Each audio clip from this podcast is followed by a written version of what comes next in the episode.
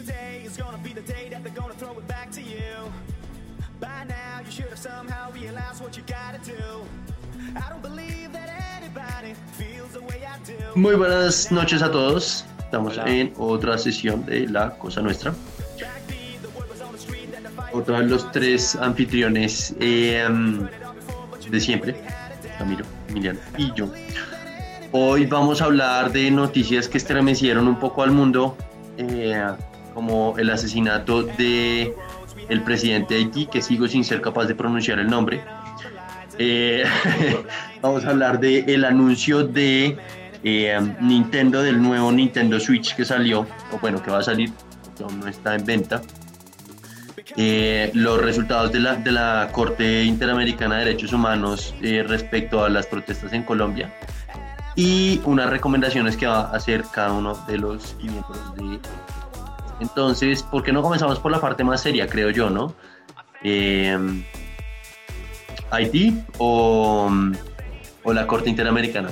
Sí, No yo, yo creo que podemos empezar por Haití, que es como el tema más importante internacionalmente al menos.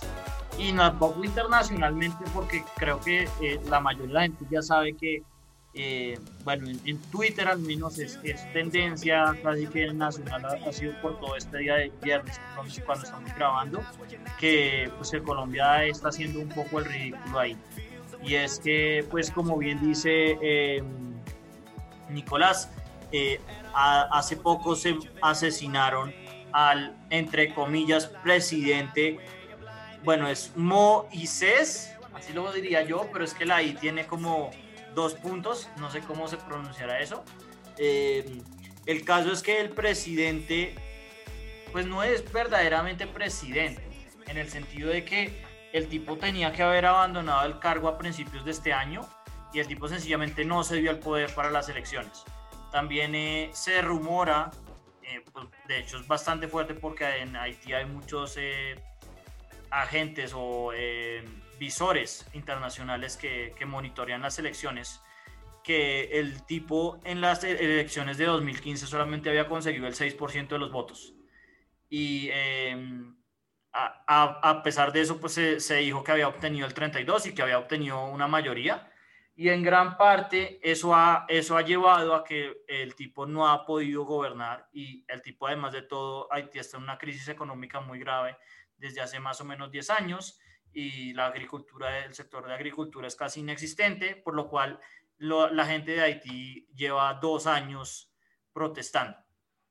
Entonces, básicamente era un régimen totalmente ilegítimo, eh, que además había quedado más tiempo en el poder de lo que le habían dictaminado, pues de lo que era dictaminado, entonces el tipo era un dictador presidente. No obstante, pues... eh, Ahora, era un dictador presidente que desde que llevaba los últimos seis meses diciendo que él iba a gobernar un año más, ¿no? Que porque le queda un año más, ¿no? es- Pues sí, puede hacer a lo maduro que un año más y un año más y un año más, pero Sí, pero el, el caso es que el caso es que por términos más prácticos el tipo tenía que haber aban- abandonado el poder y eh, el caso es que después de esta crisis de legitimidad que tenía, eh, pues fue asesinado por 28, creo que a- a- a- el número actual son 28 personas que se presumen que participaron en este asesinato. Y pues lo interesante ahorita es que de esos 28, son colombianos. dos son americanos, dos son gringos y 26 son colombianos y no solo son colombianos, sino que son eh, ex miembros de las fuerzas militares. Ojo, y más que eso, hay varios que tienen procesos eh, en, en curso por falsos positivos. No sé si sabían. Ah, eso no lo sabía, esa no la Tengo, sabía. tengo una amiga que, pues, tengo una amiga así, un, un- un, eh, muy allegada que trabaja en el Ministerio de Defensa y me, y me contó eso. No sé si era información privilegiada, ojalá no. Pero, pero entonces, Será editada. sí, Sí.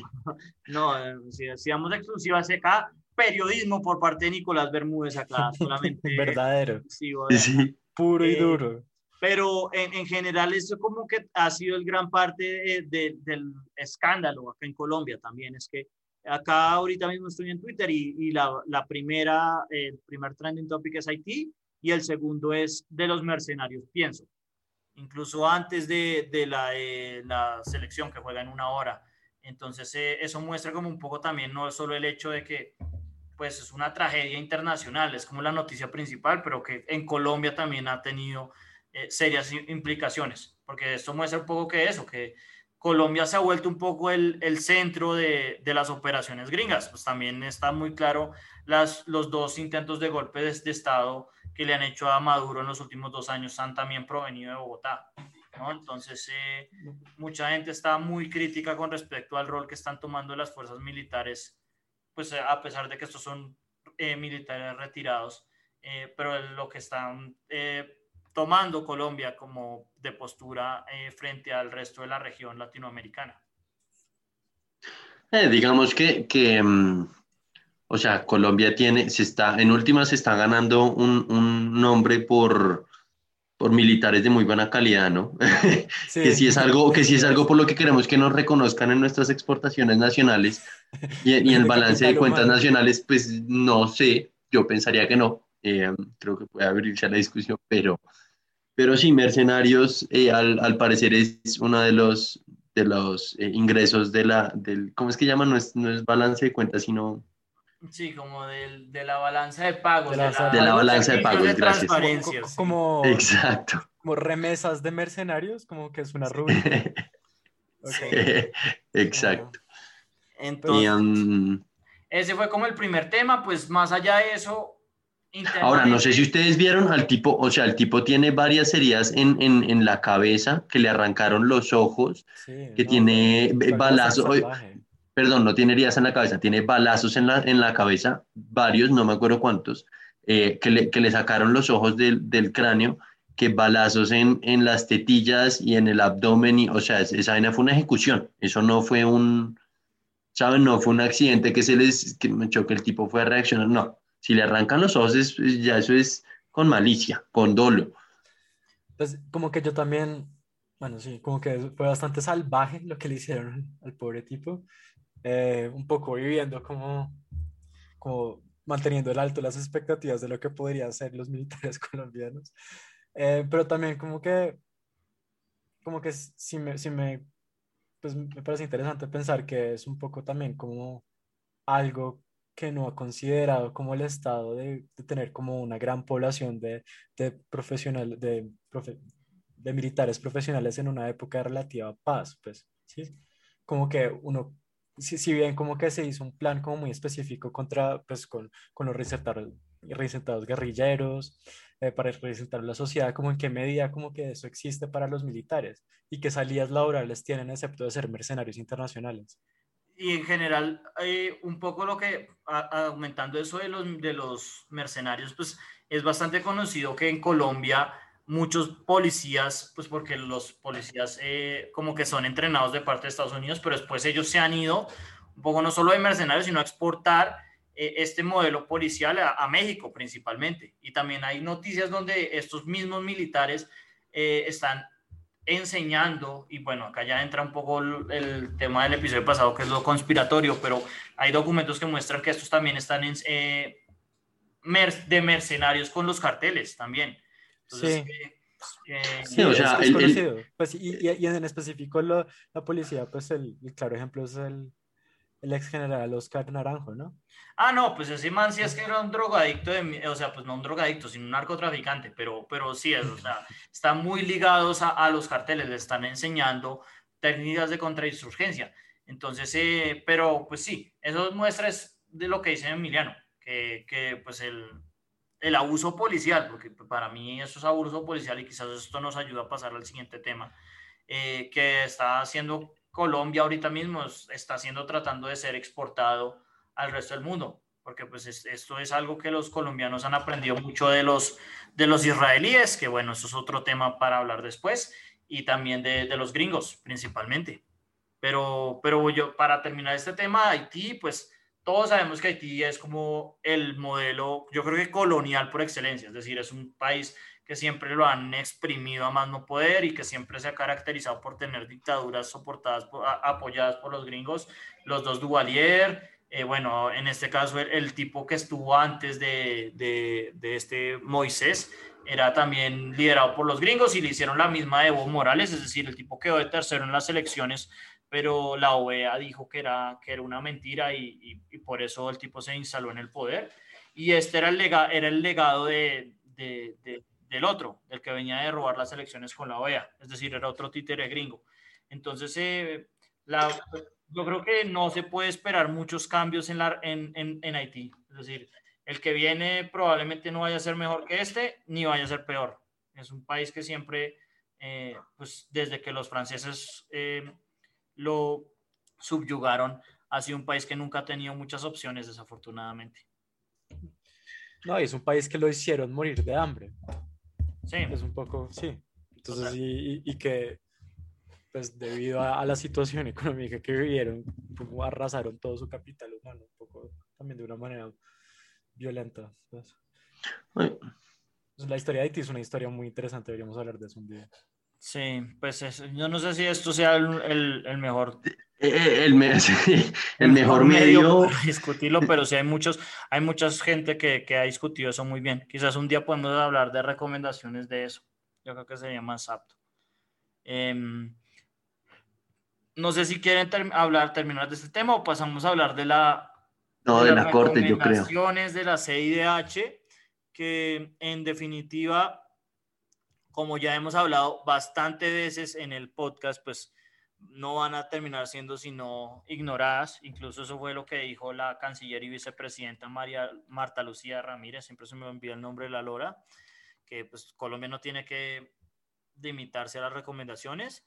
Eh, bueno, es un informe de 48 páginas donde va, pues, ¿qué más pueden hacer sino reconocer pues que sí hubo eh, violencia policial. Es un eh, reporte bastante dispendioso y que no tiene ningún tipo de resumen ejecutivo que nos permita... Eh, sí, no hay un abstracto. Sí, no hay como nada. pero... lo, lo, que sí se nota es que es el trabajo editorial y de diseño gráfico que hicieron en la primera página de Colombia. Sí, eh, pero más allá de eso, como que el, el, principal, creo que la principal recomendación es, pues, además de reconocer eh, los abusos en derechos humanos, que pues tampoco es que diga mucho más de, más, de lo, más de lo mismo, es que recomendaban hacer una separación, tengo entendido que es de, eh, de la Policía Nacional. De la Policía. Al Ministerio de Defensa, que fueran dos entes distintos. tiene sentido para mí, también estaba, vi aquí de como un poco de reojo que que también eh, se aprovecharon para darle puya a la Procuraduría, que, es, eh, que la Procuraduría no debería, pues, no pueda procesar ni sancionar con destitución o inhabilitación a autoridades de elección popular, como hizo pues el, eh, el Godo, se me olvida, Ordóñez con Piat Córdoba, que todavía sigue sancionada, con Petro, que pues él terminó ganando creo que la, la pelea, creo que con la misma corte. Pero, pero sí, esos son como los dos que, que, que como que logré ver de las recomendaciones, porque el resto es como garantizar el derecho a la protesta, el equilibrio de poderes y todas estas cosas que uno sabe que, pues que en Colombia solamente se cumplen en papel, ¿no? Pero más allá de eso, pues a mí se me hace que las recomendaciones tienen sentido y lo que yo decimos, no las van a, no las van a seguir.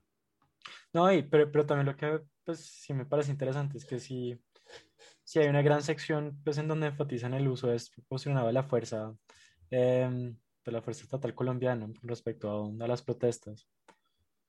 Em, y pues, si, si bien fue algo como, pues, no, pues fue algo como muy, como muy, muy evidenciado como, pues, en las protestas, pero como que lo, lo reiteran y me parece importante, la verdad. Sí, Sí, total. O sea, es importante que lo hagan porque eh, de alguna manera una de las cosas que también se está hablando en Colombia es que varios senadores, incluyendo unos de los más eh, proamericanos en Estados Unidos, están pidiéndole a Biden que, que actúe eh, en contra o, o, o, que respalde las recomendaciones con un tipo de acción hacia Colombia, ¿no? Porque pues todos sabemos que Estados Unidos en Colombia manda de alguna manera, o sea, es, es el principal eh, apoyo de Colombia, no solo en la región, sino en el mundo. Pero pues eh, sí, eso también me sorprendió un poco, que hasta senadores como Marco Rubio, que es eh, pues republicano muy famoso porque se lanzó a las presidenciales, le están pidiendo a Biden que, que obre sobre las recomendaciones.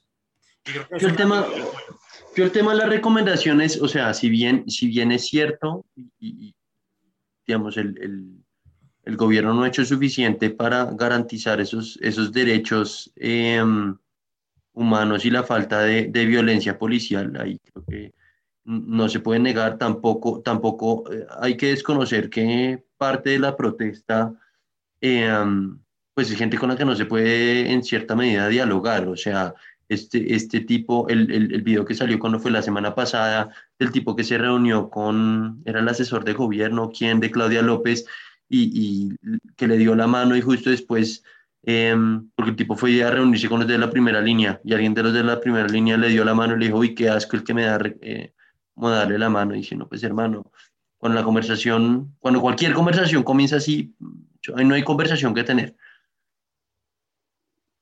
No sé. Yo, yo claramente soy más conservador que ustedes dos en este tema, pero, pero eso claramente no, no defiende que la policía haga, haga violencia, pero, pero no sé, el cuento de que esta gente también pida reconocimiento político para mí es, es salido de toda proporción. Sí, pues eso muestra más que, más que para mí, eso muestra es como la, la gran eh, diferencia que tenemos acá en, en, en, cuanto al recurso de protesta, ¿no? O sea, eh, Quizás eh, Emiliano sea como una, un poco un puente entre los dos. Creo que Emiliano está un poco más hacia el lado de Nicolás, pero creo que está, es como el punto medio. Pero sí, o sea, eh, en general, eh, es verdad que la protesta puede que no sea un mecanismo totalmente pacífico y que eh, pues a veces sí se requiera de un tipo de llamado al orden. Pero pues creo que lo que muestra estos, esto y pues más que todo lo que hemos, lo que hemos notado es que pues naturalmente una cosa es un llamado al orden y otra cosa es que pues este, este país siempre ha tenido una policía pues muy militarizada, o, sí, muy militarizada sí. y un ejército también que se ha desfasado. Y creo que sí, eso no, hay que, eso no hay que desconocerlo, estamos de acuerdo. O sea, el, el, el escándalo de los falsos eh, positivos es, es, y es, y es increíble pensar que tanta gente de derecha aún los desconozca, eso no sabe. No, y, y, y, no, y los... Es, es, exacto, continúa Emiliano, perdón. No, pues sí, los falsos positivos y las desapariciones que también estaba viendo en el informe que las mencionan, como que son terribles. Pero yo creo que más que todo ese gesto muestra como pues lo que siempre hemos hablado, como la falta de organización de las protestas sociales y, y un poco pues que las, la, la población que salió a, a, a protestar es una población muy joven, que no, que si bien como que tiene unas problemáticas como, como muy específicas, son problemas de fondo de la sociedad colombiana, de la economía, que no tienen soluciones fáciles. No. Y tener esa discusión, como que no, no hay un espacio ni siquiera, pues me parece, en donde podamos tener una discusión de poder hacer esas, esas, pues, esos cambios. Entonces, y, entonces yo me acuerdo que en la universidad todo, todos los profesores hablaban, hablaban de reformas estructurales es que reformas estructurales son, problemas como que, que yacen en las instituciones básicas colombianas y que incluso no existen, como que muchas de las, pues, y, y, a mí, pues, la verdad me parece muy triste que, pues, yo creo que el, el, uno de los principales problemas es que, y es un problema, pues, en serio, me parece muy triste, es que hemos creado como una sociedad y una economía que no, que no puede absorber esa los jóvenes que, están terminando sus estudios. Y un poco, pues las soluciones no son claras y, no creo que hay soluciones a, corto plazo para esas personas. Sí, no, y es, una, o sea, es una cosa donde el poder institucional está muy cooptado por el narcotráfico, donde no hay, donde hay una desigualdad terrible, o sea, son problemas como dice Emiliano, muy de fondo y, y donde la gente que protesta, y creo que eso fue lo que pasó, el gobierno, no sé si se dio muy temprano no, pero que la, la, gente que protesta por primera vez, porque la gente sale todo el tiempo a protestar, yo siempre decía eso, por primera vez notan que, que están ganando cierto poder de parte del gobierno y pues como que están, como que le, el gobierno les tomó la mano y creo que el punto de ustedes dos ha sido siempre que, los protestantes lo que hicieron fue cogerles el codo, porque dijeron, bueno, ahora que ya estamos logrando cambiecitos así estructuralcitos chiquitos, eh, tratemos de hacer los cambios grandes, ¿no? Y por eso es que yo creo que también la protesta tuvo tanta duración. Pero, pero sí, o sea, en definitivas con respecto al informe, pues era de esperarse. Yo creo que todo lo que todos nos, nos veíamos eh, muy de acuerdo con, con que lo que iban a decir tiene sentido. Y, y pues por, por, lo menos la, las dos eh, recomendaciones que, que, estoy diciendo, la de la Procuraduría y la de eh, des, o sea, desvincular a la policía del Ministerio de Defensa, creo que tienen mucho sentido. Pues no, es algo muy necesario. Desafortunadamente no creo que se vayan a hacer, pero sí, tienen mucho sentido. Pues, o sea, acuérdese que igual cuando el gobierno sacó su propuesta de reforma a la policía, la preocupación era más el uniforme azul, ¿no? Sí, exacto. Es que de hecho, yo estaba de acuerdo con el uniforme azul, pero pues sí, esa es la prioridad. No, ¿cómo eso va a ser una prioridad? Es que este país tiene huevo. Sí, pues es que es, es, es pues es eso, es eso. Todos los problemas de los cuales hablamos todo el tiempo y, y, francamente, pues yo sé que yo soy el más, el más, uno, el más pesimista y dos, el, el más de izquierda de acá eh, y creo que se relacionan, pero es eh, pues que no se ve un, un, cambio a la deriva y el único, la única persona que propone algo de, de, de diferencia alternativa, pues es la persona que todo el mundo le tiene pavor eh, que, que, llegue a tomarse el país. Entonces, pues eh, también es que un poco también no lo merecemos. Un poco lo que decía George Carlin, que la gente piensa que eh, los políticos son una mierda, pero pues son los que, el producto del sistema colombiano, de alguna manera. Eh, pero bueno, yo creo que entonces acá paramos y, y sí. hacemos una pausa y pasamos a hablar de, de la mejor consola de todos los tiempos. Ya no es el Play, sino la que se viene. Entonces eh, ya, ya nos vemos.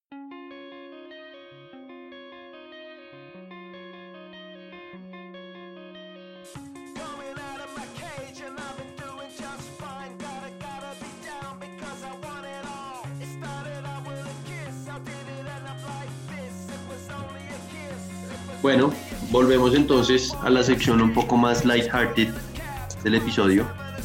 Eh, hablar de, como dijo Camilo, la mejor consola de los tiempos. Nintendo eh, hace uno o dos días anunció el lanzamiento de la muy esperada consola Switch Pro que se lleva rum rumorando casi dos años. Sí, y... en donde se esperaba que iba a haber cobertura 4K, un, ese, ese era, una tarjeta gráfica, una reputería. La clave al menos que al menos pusieran una, una conexión de, de Ethernet, al menos. Sí, eso es un dolor también. Pero, eh, eh, o sea, como que la clave es lo que dijo Nicolás. O sea, este es el, eso es la idiotez de la semana, pero es porque eh, es el típico, la típica idiotez de you only had one job. O sea, no tenía que ser, no tenía que ser, qué sé yo, no tenía que tener un storage muchísimo mejor que el, el storage ya, ya no, la gente quería mejores gráficos, la gente no quería seguir viendo las cosas en, en 1080, sino la gente quería 4K. 4K. Era sí, quería, quería más storage, pero en últimas uno le mete una, una SD, entonces pues sí. la gente estaba dispuesta a pagar la SD de 100 dólares, la gente estaba dispuesta a, a, comprar los cartuchos igual, la gente necesitaba mejor pantalla, una mejor pantalla en el aparato y 4K. Era todo lo que la gente quería. Literal. Y estos tipos realmente, o sea, me parece tanto para el idiota de la semana como con un tema preocupante. Yo tengo acciones de Nintendo y lo estoy repensando solo en función a esto. O sea, esto, esto es una falta de escuchar a, a, a, a sus consumidores absoluta, ¿no? Los tipos así como para, por, eh, o sea, para mencionar por encima lo, las especificaciones de la última consola que anunciaron, es una pantalla OLED de 7 pulgadas, la anterior tenía como 6.1 y no era OLED, entonces un poquito mejores eh, gráficos, pero pues así como que uno diga bárbara la diferencia entre 7 pulgadas y 6, no se va a notar mucho la diferencia en resolución.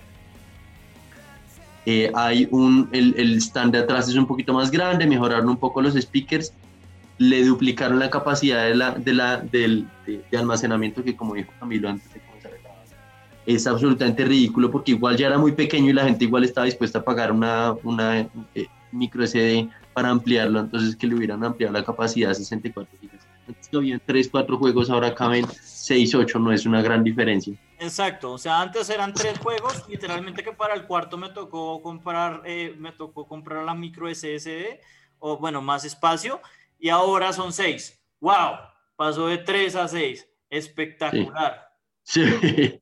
Sí, o sea, y pongámoslo, y pongámoslo en perspectiva, ahora bien es cierto que los juegos de Nintendo nunca pesan más de 10, 15 gigas, los de PlayStation a veces pueden llegar a pesar 60, pero la última consola salió con, con 500 gigas de memoria y es, y es expandible a, a una tera. ¿no? Eh, más eh, espacio externo, pues.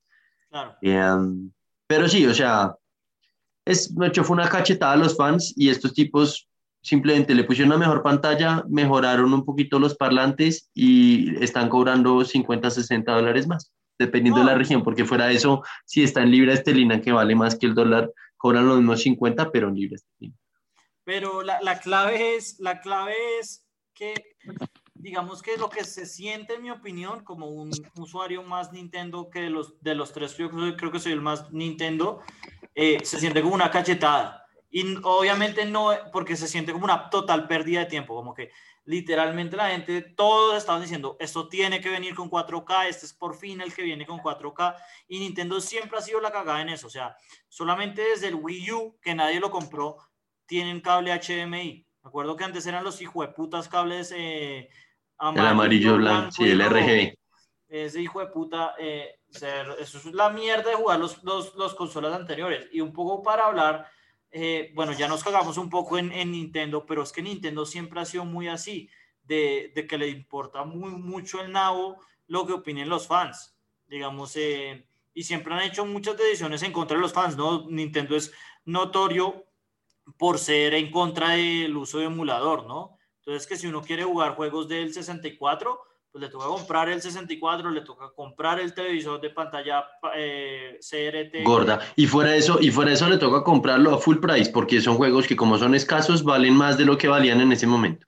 Total, total, exacto. O sea, Mele me costó 100 dólares, por decir algo. Mele costaba, no me acuerdo cuando salió el GameCube, debe haber costado 40, 50 dólares. Eh, entonces, y, y así son los juegos. Entonces es una mierda, además porque Nintendo no gana un peso de eso y, y, y, además es una mierda tratando así a sus comunidades, ¿no? Mucha gente que les pide, oiga, Pikmin 3, eh, F0, F0 creo que es el, el, ejemplo más claro, cómo les ha dado una puñalada a esa, esa comunidad de un juego de cards, la verdad, yo creo que de, de los mejores, sino el mejor que ha existido. Y, y, al, y, al, y, al, y a Nintendo le importa un carajo lo que opinen los fans. Entonces, eh, como que no es del otro lado, pero pues muestra como la idiotez de cómo operan. O sea, cómo van a dedicarse no sé hace cuánto salió el Switch. El Switch yo lo compré cuando estaba allá en Estados Unidos, hace 4 o 5 años. Y en 4 o 5 años lo único que le agregan no es nada del Joy-Con, no es nada, sino que unos pequeños mejoritas y una, una puta pantalla LED. O sea, no, no mejoran los gráficos ni ni mierda. ¿Qué putas están pensando? No, y no crecieron el tamaño del aparato. O sea, perdóneme, pero, pero es que es una pantalla. Yo, pues estamos hablando de esto sobre todo porque yo compré Switch esta semana, no, nunca había querido comprarlo y me arriesgué y estoy feliz porque los juegos de Mario son muy divertidos, pero entre otras son un robo. Eh, um, esas 7 pulgadas es una pantalla muy chiquita, realmente uno le toca estar, o sea, eso es como no, tratar de jugar eh, FIFA en el celular, eso lo juega uno, pero para compartir la pantalla no. Y eso que usted no le ha tocado jugar Mario Kart, yo a veces jugaba Mario Kart ahí que la pantalla se vive en cuatro y eso no se ve un carajo. chiquita sí. y eh, eh, no, no ve nada, claro. O sea, eh, de alguna manera el Switch, yo creo que sí hay mucha gente que lo usa portalmente, pero, pero sí, o sea, como que la pantallita da mucho que desear. Sí, pero, o sea, tenían que haber sacado, la verdad, tenían que haber sacado una pantalla de 8 o 9 pulgadas y, y, adaptar para que los controles fueran los mismos. Y con, con una tarjeta gráfica con 4K, o sea, francamente es, es, es, es, molesto. Entre eso y ver que los juegos de Mario de hace 5 años valen los mismos 50 dólares que valían hace 5 años, yo estoy ofendido. No, es que... No, es que... Y, y, la, y la, la, conectividad, como que el networking está muy, muy, muy malo. Uf, es, ustedes no saben eso. O sea, el online de Nintendo es de lo más malo que hay. Es decir... Yo no eh, entiendo yo no entiendo cuál es el problema, yo no entiendo, es que si no son capaces de hacer unos servidores buenos, o si no son capaces de poner un maldito Ethernet a ese aparato, pero no, simplemente no funciona bien. Es Como que, que les... yo he jugado Minecraft con un amigo y es un desastre, es un desastre absoluto. Es que les importa un carajo, les importa un carajo porque es una, es una compañía que está estructurada para hacer juegos familiares, entonces que todo el mundo se reúna en la puta casa. Entonces les ha importado un carajo las gráficas, les ha importado un carajo Eh, No, o sea, hay que, hay que darles un tema y es que ellos sí se enfocan en, en un juego que no tenga bugs, porque usted nunca oye de, ¿sabe? Como el escándalo de, de Cyberpunk 2047 de, de este año en Play, eh, que tuvieron que retirar de, de Play 4 y de, y de Xbox, bueno, yo ya ni sé cuál es el Xbox que es, porque esos nombres sigo sin entenderlos, eh, pero los tuvieron que retirar porque después de cinco años de estar construyendo el juego, ah, resulta que solo sirven las consolas que salieron este año, porque es demasiado pesado. Nintendo no le pasa eso y dos, pues que saben que tienen un consumer base que les va a comprar. Exacto, pero a eso hace que, que les importe un carajo. Y, y, Mm. tienen gente que, el Miyamoto, el que hace Mario, los, los directores de Zelda, esos tipos hacen videojuegos muy buenos. Pero además de eso, la, la verdad es que de, de cara al, al, consumidor, Nintendo es una puta mierda, lo que dice Es una puta. O sea, juegos de hace cuatro años en Switch, de- en, en Switch y le bajan 5 dólares. O sea, pasa de 60 a 55 dólares. O sea, uno- uno Para, para poner eso en perspectiva con la audiencia, si no saben, eh, en, en, en PlayStation, cuando un juego le va mal en los primeros meses de lanzamiento, puede bajar de 60 dólares del día que se- en- se lanzó, puede uno encontrarlo en descuentos a veces en 20, en 15 dólares, si le fue mal. Sí, entonces, O sea, es un descuento del 40, 60% si al juego le fue mal en cuestión de dos, tres meses. Que también da rabia porque a veces pasa que uno compra el juego y, y a uno puede que le haya gustado, pero a los dos, tres meses el juego no le fue bien en el mercado y que a mí me pasó, de hecho, Days Gone. A mí sí me gustó, pagué los 60 dólares, estaba contento. Y cuando lo fui a ver mes y medio después, dos meses después, estaba como en 30 y puta, Creo que- hubiera esperado. creo que a mí me salió gratis en PlayStation Plus, pero es todo Sí. eso, por ejemplo, eso. El gran, el gran, la gran ventaja de online es que uno puede jugar los juegos de Nintendo DS. Y son juegos que chévere, pero no es la misma mierda que, que lo que es PlayStation Plus. Nintendo siempre ha sido una compañía que, que sabe hacer muy bien videojuegos, pero en todo lo que respecta a especificaciones, a, a lo que es su base, es un desastre. Es decir, eh, Sí. en, en, en el caso, por ejemplo, de, de Smash, que es donde yo más me meto, el online de Smash es terrible, el, el de la nuevo, ¿no? O Entonces, sea, súper, pero terrible porque súper, súper lento. súper eh, lento, el matchmaking se demora 10 horas. El matchmaking, para el que no sabe, es que uno se mete y se queda pensando, en, eh, tratando de encontrar oponentes. esperar el oponente, exactamente. En cambio, en, en, en, eh, el, pues la comunidad más, más apasionada de Smash es la que juega el GameCube.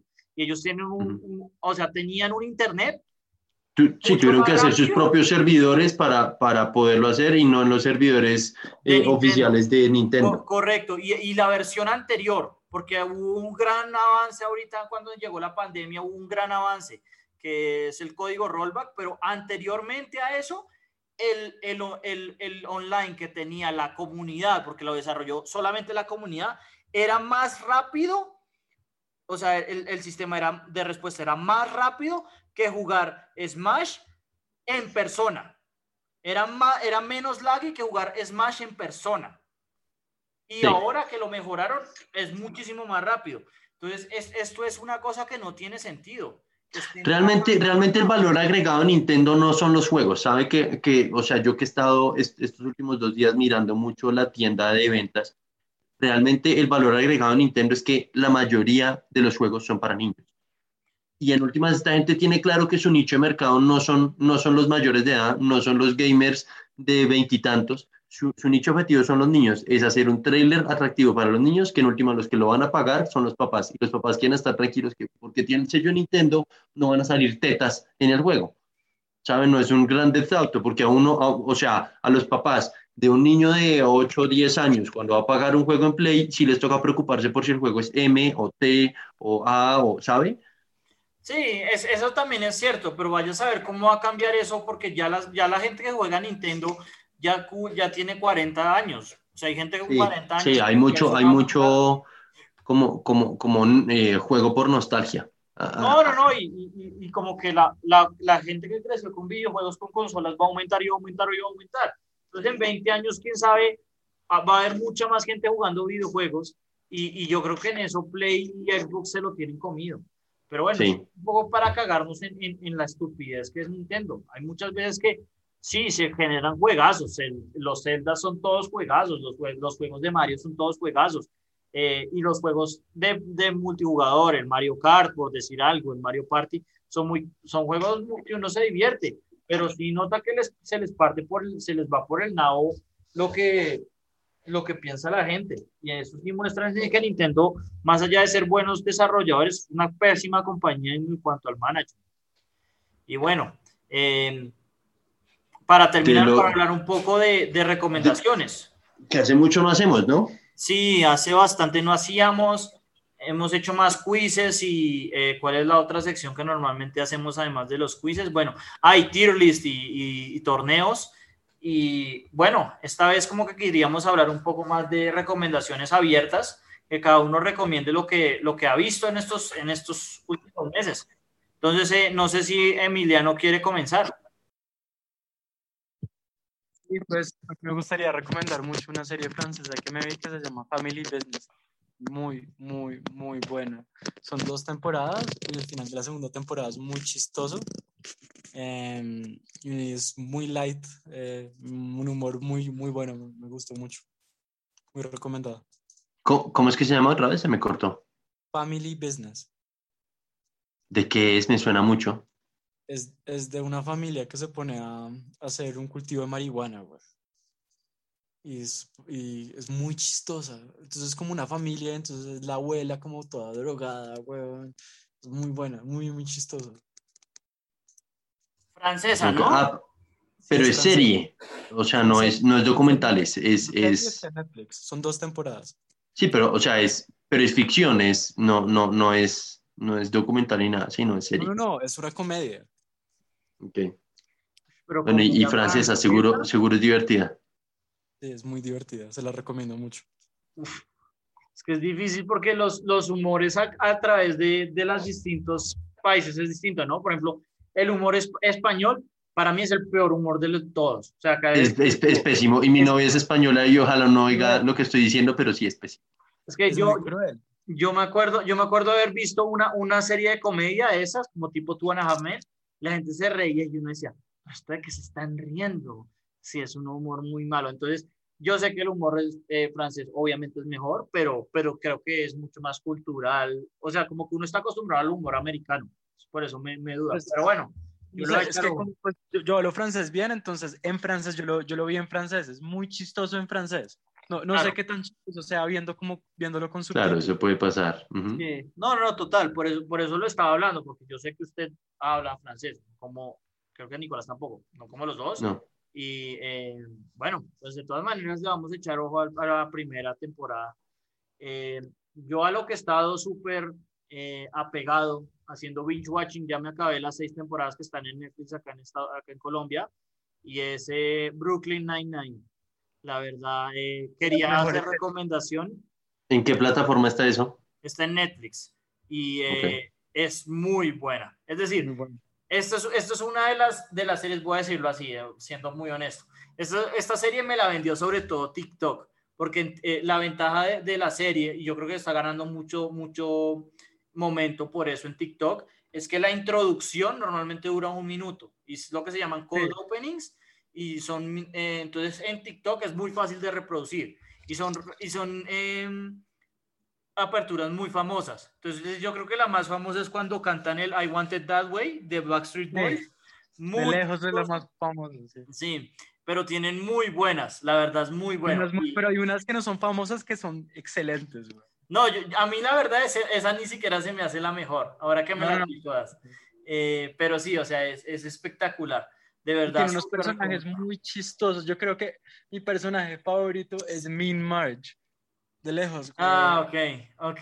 Pero bueno, ese, ese solo aparece, creo que solo aparece en una, en un no, episodio. aparecen dos. Ah, sí, no, de- de- no sé, bueno, pronto me, me- me falta ver el segundo, pero bueno, el, el, no, en general todos los personajes son buenos, incluso el, el, eh, hay una personaje muy similar a Mónica, Nicolás, o sea, como Mónica de Friends, eh, que es la novia del principal, pero, pero esa también se me hace que lo hace mejor que la de Friends. Todos los demás son personajes muy excéntricos y todos lo hacen muy bien.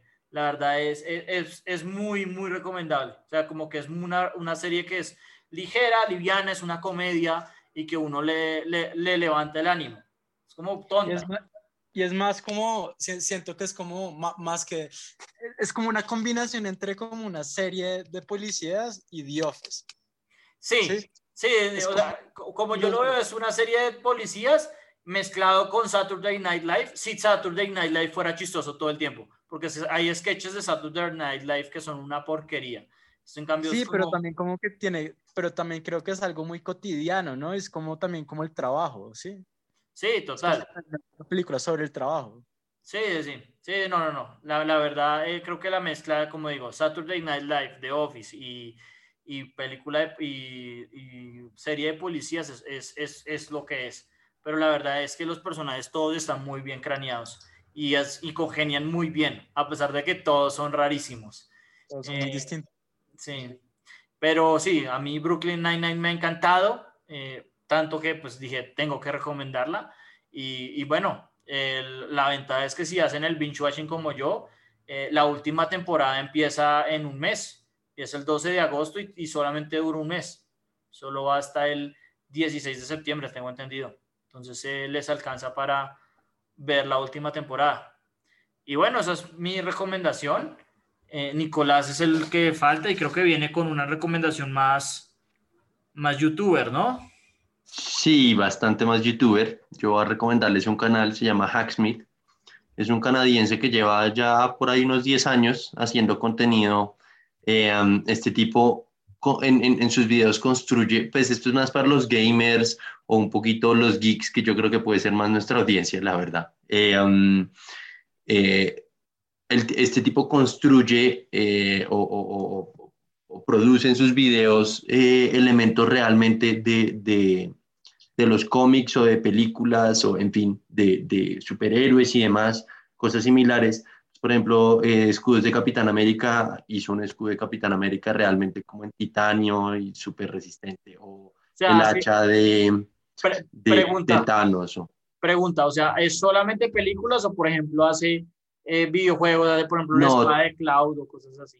No, también hace algunos de videojuegos, aunque es, es, menos, y cuando es de videojuegos generalmente es más como de videojuegos que le sponsorean el episodio, entonces World of Tanks, o como sea que se llama ese juego, le sponsorea un episodio, entonces el tipo hace, hace un mini tanque que dispara eh, pistolas Nerf o alguna vaina, pero, pero eh, eh, es más de películas y cosas así, el man comenzó diciendo que iba a hacer un, Iron Man suit, y obviamente los de Gravity le ganaron, no sé si saben qué son los de Gravity, pero en fin, con, con, con jets vuela, como un medio jetpack, eh, pero este tipo, este tipo mm, ahorita, de hecho, acaba de lanzar el, el, Power Loader. Para el que no sepa qué es el Power Loader, es la herramienta con la que eh, Ripley en Alien destruye al alien, básicamente lo, lo, agarra y lo suelta al vacío, que es como un esqueleto gigantesco eh, mecanizado. Sí. Mm, o sea, es una vaina que bajito ahora ha costado 100 mil dólares haber construido y este tipo, sí. se hace varios no sé, tiene varios, tiene varios videos muy interesantes de cómo construir las cosas. Qué chévere. Bacano. Lo recomiendo. ¿Cuál, diría que es el que más le, le ha gustado? Eh, um, realmente, uff, es que tiene muchos, porque el man saca dos videos a la semana y lo lleva haciendo como 10 años, entonces. ¿Cómo se llama? Eh, um, ¿Hacksmith? Hacksmith como de hackear y Smith como de blacksmith. Sí, sí. sí. Eh, um, el tipo, así como recientes, eh, se me ocurre que hizo una, una, una, serie para The Mandalorian y entonces hace un hace un eh, hace la lanza del Mandalorian. Eh, pero es Power Loader parte 14, estoy viendo acá. Sí, pues esa serie es larguísima, el man, el man, lleva haciéndolo como cinco años porque desde el comienzo dijo, miren, se han, se han quebrado ya, he investigado y se han quebrado como cinco canales de YouTube tratando de hacer esto, entonces yo me voy a demorar. Entonces es un episodio en el que solo hace un brazo, luego hace el segundo, luego eh, la estructura en donde los va a colgar luego, porque, porque o sea, el man es como final, o sea, ese tipo comenzó siendo él en su garaje y ya tiene como a 20 empleados haciendo videos de YouTube. Sí, pues es que tiene 12 millones de suscriptores y se ve, se ve bastante bacano, se ve bastante bacano. Eh, entonces, no, o sea, tiene, tiene por ahí videos interesantes, eh, producen, es que no me acuerdo que es todo lo que yo he visto, pero le he visto producir vainas divertidas. Eh, hizo, hizo un, ahora que me acuerdo, hizo una tabla de surf eléctrica eh, para, y se puso todo plateado, entonces decía que era el Silver Surfer. Eh, mm. No sé, divertido. Sí, acá veo que tienen la, la, el, el, ¿cómo se llama ese? El que Batman lanza, que es mágico en las películas de Batman, que eso le pega y hace y lo El grappling hook, sí, sí, sí. Eso, es que es, que es como mágico, porque Batman donde sea que lo lanza siempre se salva. Siempre se agarra, ¿no? Estos tipos explican toda la lógica de cómo esa vaina realmente tienen que diseñar la, la, garra para que se agarre la mayoría de las veces y que y dicen el porcentaje de las veces que no se agarra tanto. O sea, hace, ah, bueno, eso y son los primeros, y son unos tipos que hicieron un lightsaber funcional de fuego. Sí, sí, sí, acá lo veo. Pero bueno, la, la verdad, eh, se ve chévere. La verdad, no, no me pondría a hacer binge watching de esto, pero creo que. No, claramente no. Pero sería bacano como uno tiene 15 minutos libres, eh, verse cómo, cómo hace el casco de Mandalorian o lo que sea que está por acá. Yo realmente le pongo, o sea, le puse follow y el man uno que otro video que saca me los veo porque son divertidos. Sí, eh, es, es, muy, de, muy, de, muy de casual. Claramente sí. quedarse 10 horas viendo esta mierda, no. quedar aburridísimo. Sí, obvio. Pero bueno, está bueno. Eh, y bueno, esas fueron nuestras recomendaciones. Y, con esto pues damos a terminado el episodio. Sí, yo creo que eh, debido a mi viaje hemos estado un poco, eh, poco constantes. La idea es volver a grabarlo el lunes, ¿no es cierto? y la próxima semana haremos un, especial por, por el fin de temporada de Loki. Y de pronto también hablamos de Black Widow. Pronto así asociamos las Ah, sí, sí. aprovechamos con la, sí, una sesión para las dos, de acuerdo. Entonces, eh, bueno, muchas gracias por sintonizarnos y gracias. Fin, buen fin de semana. Nos vemos la próxima semana. Bueno, chao. Chao, chao.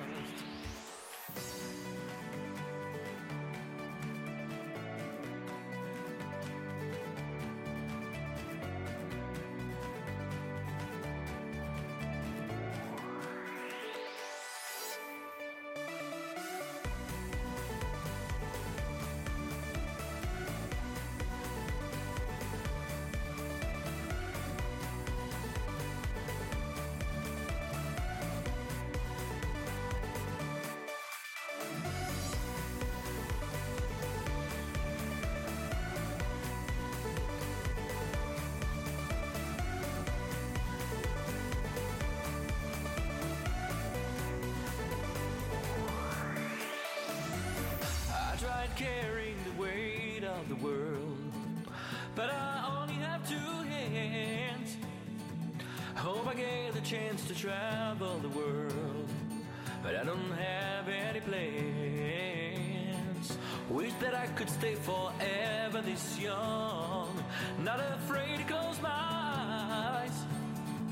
Life's a game made for everyone and love is the price. So wake me up when it's all over. When I'm wiser and I'm older. All this time I was finding myself and I didn't know I was lost. So wake me up.